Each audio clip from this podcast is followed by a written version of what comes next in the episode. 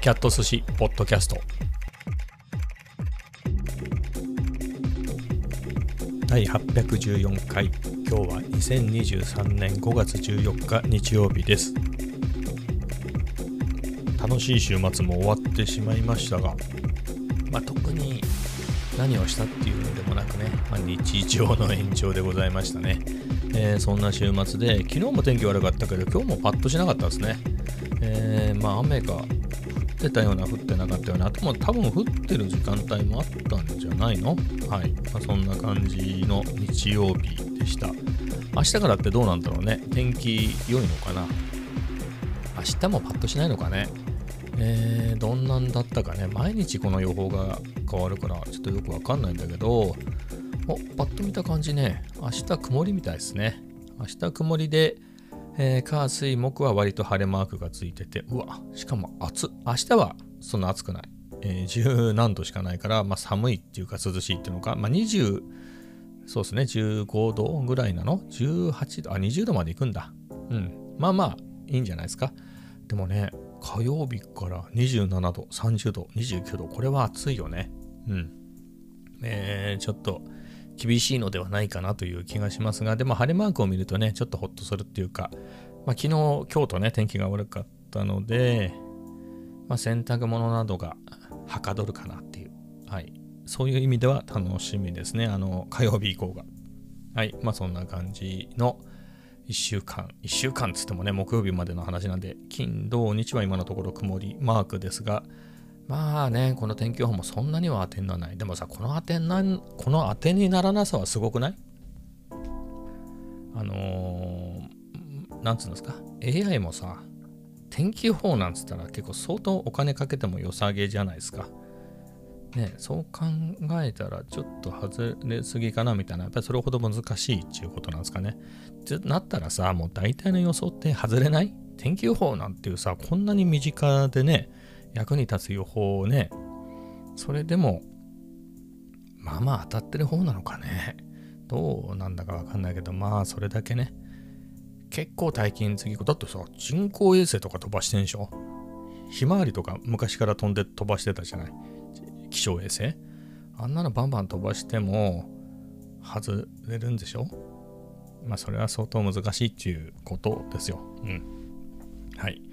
えー、なんでね、しょうがないんでしょうけれど、やっぱパラメーターが多いんだろうね。僕がその、なんつうのうちの Mac でできるような範囲の、まあ、自分の Mac でできる範囲っていうか、まあ、どこまで耐えるかだよね。あの、GPU、内蔵 GPU の、えー、この M1Mac でどこまでのスピードを許容するかっていうところはあるけれどね、あの、3年待ちますだったらいいの、計算結果が出るまで3年待ちますみたいなんだったら、まあ結構頑張れるかもしれないけれど、まあね、そんなにっていう考えると、まあ、相当なパラメーターでしょ？過去のあれもそうだろうけれど、あの、なんだろうね、どういうのを見るんだろうね。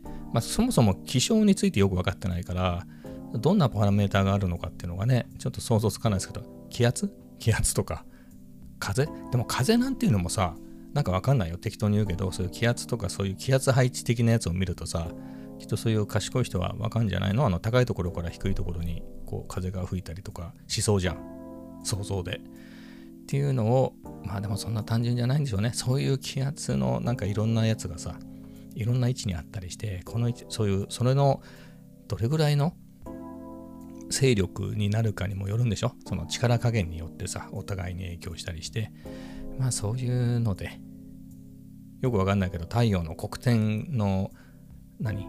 活動が活発だとなんとかとかあるじゃない。まあ、そういうのとかいろいろ難しいんでしょうね。地球規模ですから。地球規模のやつだからやっぱ予想はね、難しいってことだ。だからその割、どうなんだろうね。子供の頃の比べて、そんなに天気予報がめちゃ当たるようになったっていう感じは全然ないんですけど、まあ、まず、僕その体育祭とか運動会とかが全然好きじゃなかったんだけどあのー、本当にあれ僕の頃って9月とかだったと思うのね小学校の運動会が9月で中学校は体育の日付近で10月だった気がするんだけれど、まあ、9月なんかすごい台風の季節でしょ？で確かに台風が発生してこちらに向かってますみたいな、えー、そういう時が何何度かはあったのよ。何度か。一度も台風が来て運動会が中止になったことないもんね。それぐらい外れるっていう。一番大事なところでしょ、これ。運動会の日に台風が来て中止になるみたいなのって、すごく大事なことだと思うんだけど、一度も当たったことないね、そういう意味ではね。まあ、それ以外は当たってたのかもしれないけど、どうなんだろうね。今ほど天気予報を気軽には見れなかったかなっていう気はするのね。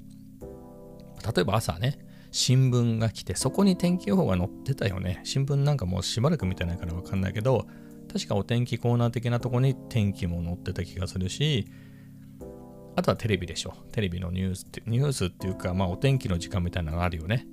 ちょっと浮かばないけど、6時55分ぐらいにやれそうじゃない？そういうタイミングでね。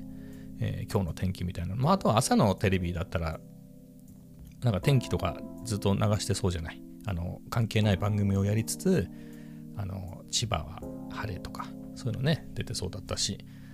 あとはあれだね、あの、177。177わかりますか？電話で177ってやると、あの、天気が聞けるっていうね。ちなみにその前に市外局番つけるとそこの天気予報が聞けるっていうのだったと思うんだけどねもう本当今でもあんじゃないのあれねもう本当に何十年やってないだろうねあれ、うん、少なくともインターネットがだから僕が使い始めたのは95年かな自分の家に引いたのは。だからそっからは多分天気予報って電話では聞いてないんじゃないの？それぐらいから。はい、まあ、そんな感じですね。あと117で時報を聞くってね。あの、時計の電池変えたらそれ直さなきゃいけないからね。うん、そういうのはよくやったね。はい、そんなことも思いますけど、まあそれぐらいからね、まあ実際にはね、まあ本当予報と実際の当たる率みたいなのやったら今の方が、あの、当たってんだろうなとは思いますけれど、感覚としてめちゃくちゃ当たるようになったっていう感じはないよね。もうなんだろう、あの、実際の天気に合わせて天気予報がどんどん刻々変わってる感じするだするもんね。あれ？なんかもうこの時間ぐらいから晴れるみたいな予報だったのに雨が降ってんなと思うと予報がこの先も雨に変わってるとかね。まあそんな感じですよね。まああのあれは便利かなと思いますけどね。雨臭的なやつ。あの今どこに雨雲実際雨が降ってるみたいな。まああれはね例えばこれからの季節雨雲がこっちに来てんな雨がこっちに来てるなとかこの様子で見ると確かに予報通り2時間後ぐらいにその雨が去るのかなここを通り過ぎていくのかなみたいなのが分かってまあそういう意味ではね、えー、進んだのかなという気はしますけれどはい。まんな感じですね。でえー、次の話題でいくと今日家で何やってたかね。なんか乗らなかったね。乗らなかったんだよね。何をするでもなく家にはいたんですよね。で、えー、夕方ね、夕方コメダに行ってまた。夕方つか夜、もう本当に平日と変わんないですね。平日、まあ、平日と違うのは、平日とか平日か週末かの違いではないんだけど、ほら、肩っていうか背中がちょっとおかしくなっちゃったから、ジムとかやってる場合じゃないなと思って、まあ、ジムには行ってないんですけど、まあ、夜ね、コメダに行って、2時間ぐらい、えー、いて、で、牛丼食べて帰ってくるみたいな。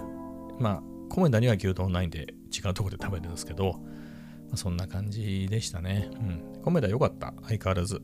あの、たっぷりサイズ。たっぷりサイズちょっと贅沢かね。620円はちょっとやりすぎだよね。たっぷりサイズでさ、550円ぐらいでいいんじゃないの？ちょっとやりすぎだよね。だからあれもういいよ、あれ。コーヒーじゃなくても。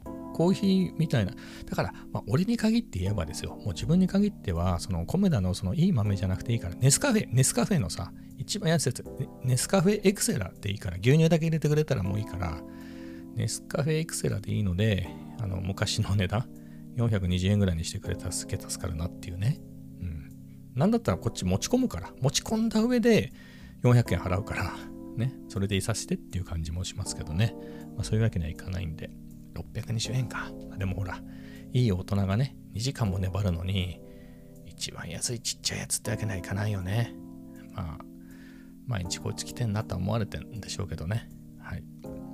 まあそんな感じで、えー、そんな食べたいものもないんだよな、そこ。あのたまにはと思ってフィッシュバーガーをこの間食べたらまたばっかでっかいのが来ちゃってあのしかも切ってくんねえかなすんげえでかいのが来ちゃって美味しかったけどね食べにくいっていうあのでっかいやつはねはいえー、なので、あれも昔ね、400円しなかった370円ぐらいだったけどね、今結構取るんだよね。そういうわけで、あの、ドリンクだけで粘るっていう。はい、そんな感じで今日もコメダにいたんだけれど、でも今日半島乗らなかったね。ちょ数学は今日ちょっと疲れたなと思って、家ではちょっとやったけど、なんか、なんか難しいし、なんか難しいし、もう曲線も飽きた、二次曲線も飽きたな、みたいな。だってさ、楕円と、まあ、放物線と楕円と双曲線でしょ？もうそれちょっといくつか、もう結構何日かやってるからさ、飛ばしちゃおうかなっていう気持ちもちょっと芽生えてるのね。もう平行移動も分かった気がするし、もういっかなっていうね。はい。な思ってんですよね。次に行こうかなとか思ってんだけど、これ何の役に立つのかがさっぱり想像つかないね。うん。なんか役に、役に立つんでしょうけどね。この先、何難しい物理とかやるのにこういうのが必要なの？知らんけど。それは絶対やる予定がないんだよね。どう考えても。っていう時に、ここ、場合なのかっていうのは思いつつね。数 2B の時には思わなかった疑問ですね。数 2B の時には、まあ、こんぐらいはできとかないと、あれなんじゃないかなっていう気持ちがあったのね。この先の何かをやるときに、今やってることがつながってくるんじゃねえかみたいなところあったんですけど、これもあれなの、ひょっとして、ほら、さっき AI 的な話をしたじゃない。まあ、予測的なところでね。まあ、その AI の入門みたいなのは、あの、何年か前、何年か前の本があってね、あとはアンドリューなんとかっていう人、有名な人いるよね、AI で。あの、どっかの大学の偉い先生。あの、ほら、コーセラ、クーセラ。あの、めっちゃ AI といえば、まずこの講座受けるでしょってあの有名なやつあるじゃん。あれ俺も受けたんだけど、いや、あの時に一生懸命やってね、あの、わかりますよ。あそこに出てくるやつは必要だなってのはわかるんだけど、まああれもそうは言っても基本的なとこじゃない。その先行くと、何？双曲線のグラフが出てきたりする？すんのかな？やっぱりやっとかないといけないのかね。わかんないですけれど。はい。まあでも全然やってないわけじゃないんでね。今日はちょっとお休みっていうだけで、はい。また明日から頑張ろうかなと思うんですけど、今日はあんま乗んなかったね。まあ、ちょっとコードでも書こうかなと思ったけれど、ちょっとだね、ちょっとほんのちょびっといじっただけでもういいかなって感じで、込めたてうだうだしてたね。何してたんだろう。コーヒー飲んで、なんかいろいろ SP404 マーク2、最近ちょっと SP404 マーク2ね。これも波でぐるぐるぐるぐる来てんのよ。最初 SP404 マーク2だった気がする。その後、マシン MK3 かなと。で、MPC1 かなとやっぱりっていう波が来て、その波が去り、SP404 マーク2いいんじゃねっていう、やっぱりね、そんな気持ちになってますね、サンプラーね。まあ、何がいいかっつうと、まあ、その3機種で言うと、あれだけスタンドアローンっていうか、あの、バッテリーで動くっていうのはいいよね。バッテリーでも動くっていうのが良くて、比較的持ち運びやすいっていうね。うん。まあ、そういう点はいいのかな、ガジェット的に。あと、比較的、比較的小さめなんで、その2つに比べると、使わないとき、もう買う前から使わなくなることを前提にね、使わないときに邪魔にならないっていうのがね、SP404 M2 いいなっていうのは思うんですよね。まあ、それでいろいろ使い方みたいなのをね、えー、見てたんだけれど、そんなもんかね。あとはあれか、またカセットね。カセットの話はしないって言ってたんだけど、私してますけど、まあ、We Are Rewind どんな感じなのかなっていうのは、いろんなレビュー見ててね。うん。あとね、いいチャンネル見つけたね。いいチャンネル。僕はほら、趣味が外国語、趣味が多すぎるんだよね。趣味、外国語も趣味だから、まあ、英語、韓国語、スペイン語やってて、まあ、英語の YouTube チャンネルはまあ別に特に問題なく見れるんで、まあ、いいんですけど、で、韓国語のチャンネルはそんなには見ないですね。見る用事がないから。あの、言葉そのものに興味があるだけだから、その、あんまり、なんだろう、韓国語のコンテンツを見るっていう機会もあんまりないんですよね、意外と。で、スペイン語は、あのカルチャーとかも結構好きで、で、そういうのでいくと、あの、レトロ、レトロカベサっていうやつね。まあ、レトロカベサっていうのは、カベサっていうのはブレインね、脳のことなんだけど、そういうチャンネルがなんかおすすめに出てきたから見たらね、おもろかったね。面白かった。スペイン語っていうのが面白いよね。何言ってるかはちょっとあんまり分かりにくいんだけど、まあでもそれなりには分かるかなとは思うんですけど、あの、まあ、レトロゲームとかレトロなガジェットを紹介するチャンネルかな？んで、ゲームボーイとか出てきちゃって、それのテトリスがどうしたとか、マリオがどうしたとかね、うん、ああいうのをスペイン語で聞くっていうのはね、面白かったですね。うん、いいチャンネルでした。あのね、前も話したけど、この辺のチャンネルって、日本だと僕あんまり詳しくないんだけれど、ほらほら、何百万人も登録者がいるようなすごい人いるじゃない。日本でもね。あのお騒がせなニュースの時にしか僕は見ないんだけど、あの存在を知らないんだけど、そういう人たちいるけど、スペイン語圏はね、ほんと人口がね、スペイン語話者が多いから世界中で、めっちゃくちゃもう見たこともないような人で500万人とか、そういう人が結構いるんだよね。いや、すごいよね。やっぱりそこが、日本人だと、やっぱ1億人ぐらいの日本人しか基本わかんないじゃん、日本語。えー、なので、そこだと、多分1番で1000万人ぐらいでしょ？それでもすごいけど、やっぱり何億人日本で1億人ぐらいでしょ？スペイン語話者って4億人ぐらいいるんだっけ？多分中国語、ヒンズー語、その次がスペイン語話者ぐらいだよね。まあ、英語も喋れる人っていうのでいくと、あの、多いけれど、その、ネイティブっていう意味で言うと、スペイン語の方が多かったんじゃなかった？ね、そんぐらい多いから、めっさ。だから、つまり、まあ、多少の、あの、鉛っていうか方言はあるにせよ、あのじゃあスペインの人でもいいし、じゃあ南米なら南米で、まあ、チリの人気の人は、コロンビアの人も大体意味わかるでしょ？同じスペイン語だから。まあ、メキシコもしかり。で、あと何と言っても、移民がアメリカにはいっぱいいるから、その人たちもそのスペイン語わかるし、まあ、逆もしかりだよね。そのアメリカに住んでるあのヒスパニックの人たちのそういうチャンネルがあれば、まあ、スペインもそうだし、南米のあのスペイン語圏の人たちはね、中南米の、中南米ね、中南米のスペイン語圏の人たちはともわかるから、まあ、そんだけ、まあ、なんつうんですか、ベースとなるね、えー、対象の人たちがいるから、本当にその何百万人っていうね、まあ、あとは当たり前だけど、スペイン語のチャンネルの情報なんか日本にはないもんね。なので、本当に聞いたこともないけど、ちょっと油断すると何百万人みたいな人がゴロゴロいて、あの、すげえなっていう、はい、思いますね。だからさ、この界隈で言うと、ちょっとこじゃれた動画ね、こじゃれこじゃれたあのおしゃれ動画の世界で言ったらほら、やっぱピーター・マキノンとか、ちょっと過激なので、あの、誰だっけ、ケイシー・ナイスタットとか、あとはマッティ・ハーポヤとか、まあ、な結構定番の人いるじゃないですか。ね。ああいうのをみんな真似て、ちょっと自分流にアレンジしたのが日本の、なんつうの、あの、シネマティック動画系の人たち？えー、だけどやっぱりね、スペインまで行くと、その、見たこともないよみたいな人たちがいて、おもろい。はい。面白いっつっても、その、なんかまあ、いろんな人がいるからね。あと、言葉が面白いよね。面白いというか、聞いてて、陽気でね、えー、非常に楽しくて、えー、まあ、それが楽しかったかね。今日で言うと、うん、スペイン語聞いてるだけでも楽しいですね。はい。まあそんな感じで。だからスペイン語はね、そういう YouTube で見てるのが面白いね。見たり聞いたりしてるのが。で、韓国語は、まあ韓流ドラマだね。うん。なるべくその財閥が出てこないやつが見たいんだけど、まあないわね。財閥が出てこないやつはないね。なかなか。はい。でも最近、韓流ドラマも見てないね。最近見たのはあれかな。プロデューサー？あの昔あれ Amazon プライムかなんか Netflix かなんかで見たんだけど亡くなってたやつがまた復活してたんだよね。Netflix で復活してたのかな？プロデューサーが。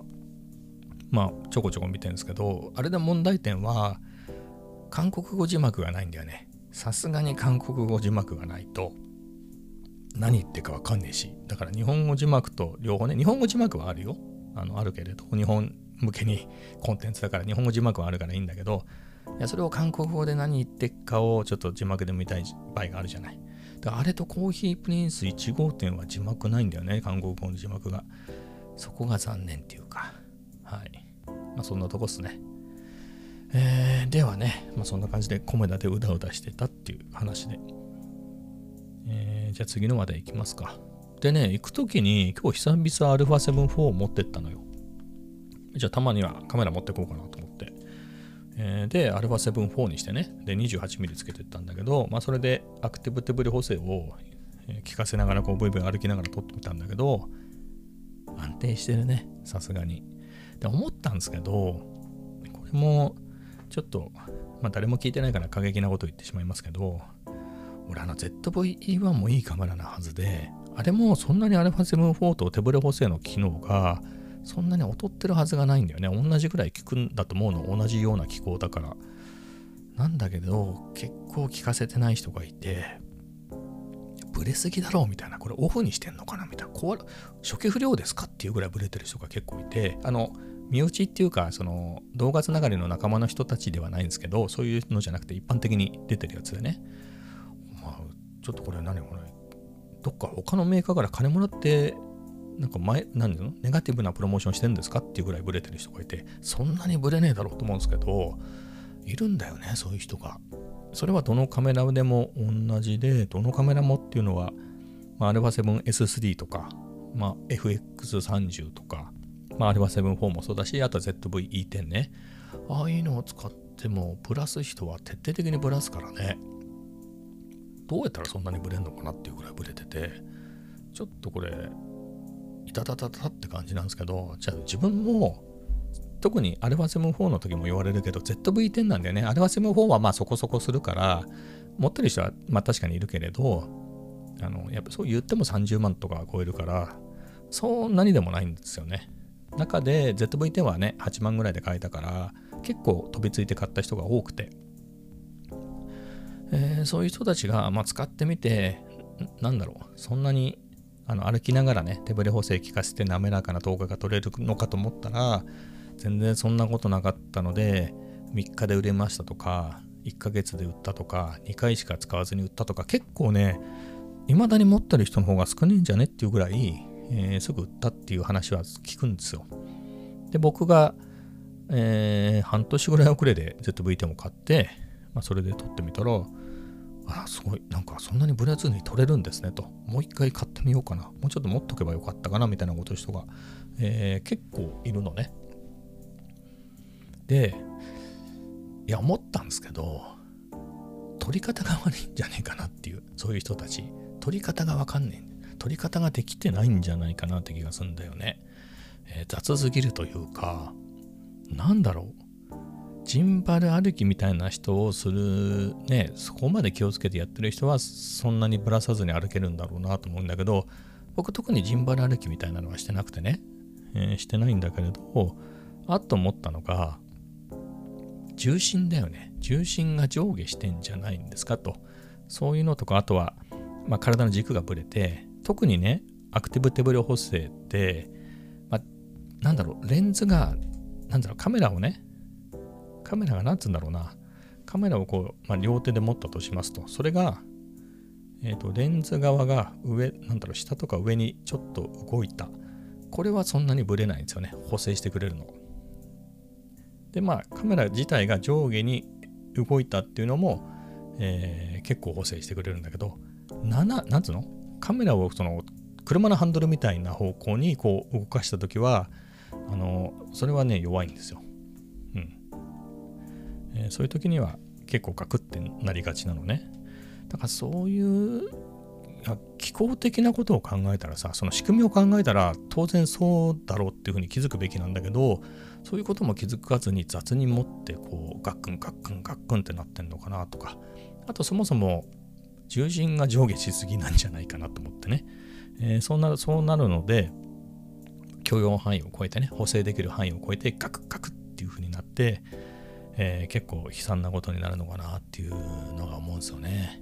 だそこの差で何かっていうと僕は20年以上空手やってて、まあ、特にあの空手協会の総本部の中師範ね中先生に教わってたんで中先生は本当素晴らしい先生なんでやっぱりあの当然なんだけどすごいその重心ね自分の重心みたいなところはすごい本当に基本なんですけどめちゃめちゃ叩き込まれるのね。叩き込まれるっつってボコボコにぶん殴られたとかじゃないよ。てめえブレてんだよみたいな、そんなひどいことはないですけど、本当にそういう細かい動きっていうのを、本当に毎回毎回やるのね。それも重心も、例えば、まあ、これ言葉で言ってもなかなか難しいんですけど、じゃあ息を吸った状態って、例えば、すごい、なんつうの？ふらつくというか、えっ、ー、と、月なんかも軽くなるんだよね。で、本当にふってね、ふってこう、えー、息を吐いた状態って、すごい重心が下になってて、えー、すごい月も重くなるのね、その分。で、なので、例えば移動するとか仕掛かる時にはそういう重心が上がった状態で、でもインパクトの時には低くなってるのが理想なんだけど、それが、じゃあ、外から見て、外から見て分かるぐらいに重心が上下してたら、そんなの動きが分かるから、そんなのは論外で、そうじゃないの。外から見たら全然あの頭の高さも何もかも変わってないんだけれどこれもちょっと抽象的なんですけど体の中で重心が上下するのね。そういうもんなんですよ。だから外から見たら重心が、えー、一定ねあの波をサインカーブね。つまりサインカーブを描いたりしないわけ。でも体の中ではサインカーブを描くっていうね。見えない。外から見えない重心の移動はあるんだけれどまあ、みたいなのを細かく細かくね、えー、何十年もやるから、そういう歩き方が身についてるのかなって気がするんですよね。ましてや、その取るぞっていうモードの時には、だから特別ジンバル歩きみたいなことはしなくても、比較的安定してブレにくい映像が撮れるのかなっていうのをね、ちょっと思ったんですよね。そういうのが、そあとはまあ、そもそも構造とか、アクティブ手ブレ補正の仕組みっていうのをよくよく考えてみたら、えー、より効果的に効かせるとか、えー、アクティブ手ブレ補正が苦手な動きみたいなのってどういうのかって考えたらまあわかるだろうっていう感じなんですけれどなんかそういうことは考えずに全然効かねえよって言いたくてやってんのかなみたいなね。うん。こんなのダメだよって言いたくてわざとやってんですかっていうような人がね多いように感じるね。わざとではないのかもしれない。無意識でやってるのかもしれないけれどね。まあそこはちょっと思ったね。うん。だから、なんだろう。素直にジンバルを使うか、あの、空手協会の総本部に週5で通ったら、そういうのもね、5年ぐらいやったら、ちょっとだいぶ良くなるんじゃないかなと思うんですよね。はい。まあそういうのをね、ぜひ、急が急がば回れで、おすすめしたいですけど、まあ、ジンバルがいいんじゃないの？そういう人はね。ジンバルか GoPro でも使ったらっていうことですかね。GoPro とか、うん、いいんじゃないですか？あと、DJI のポケット2とかね。ちょっと夜弱いですけど。まあ、そう考えると、あの、ZVE1 ね。あれ軽いでしょ？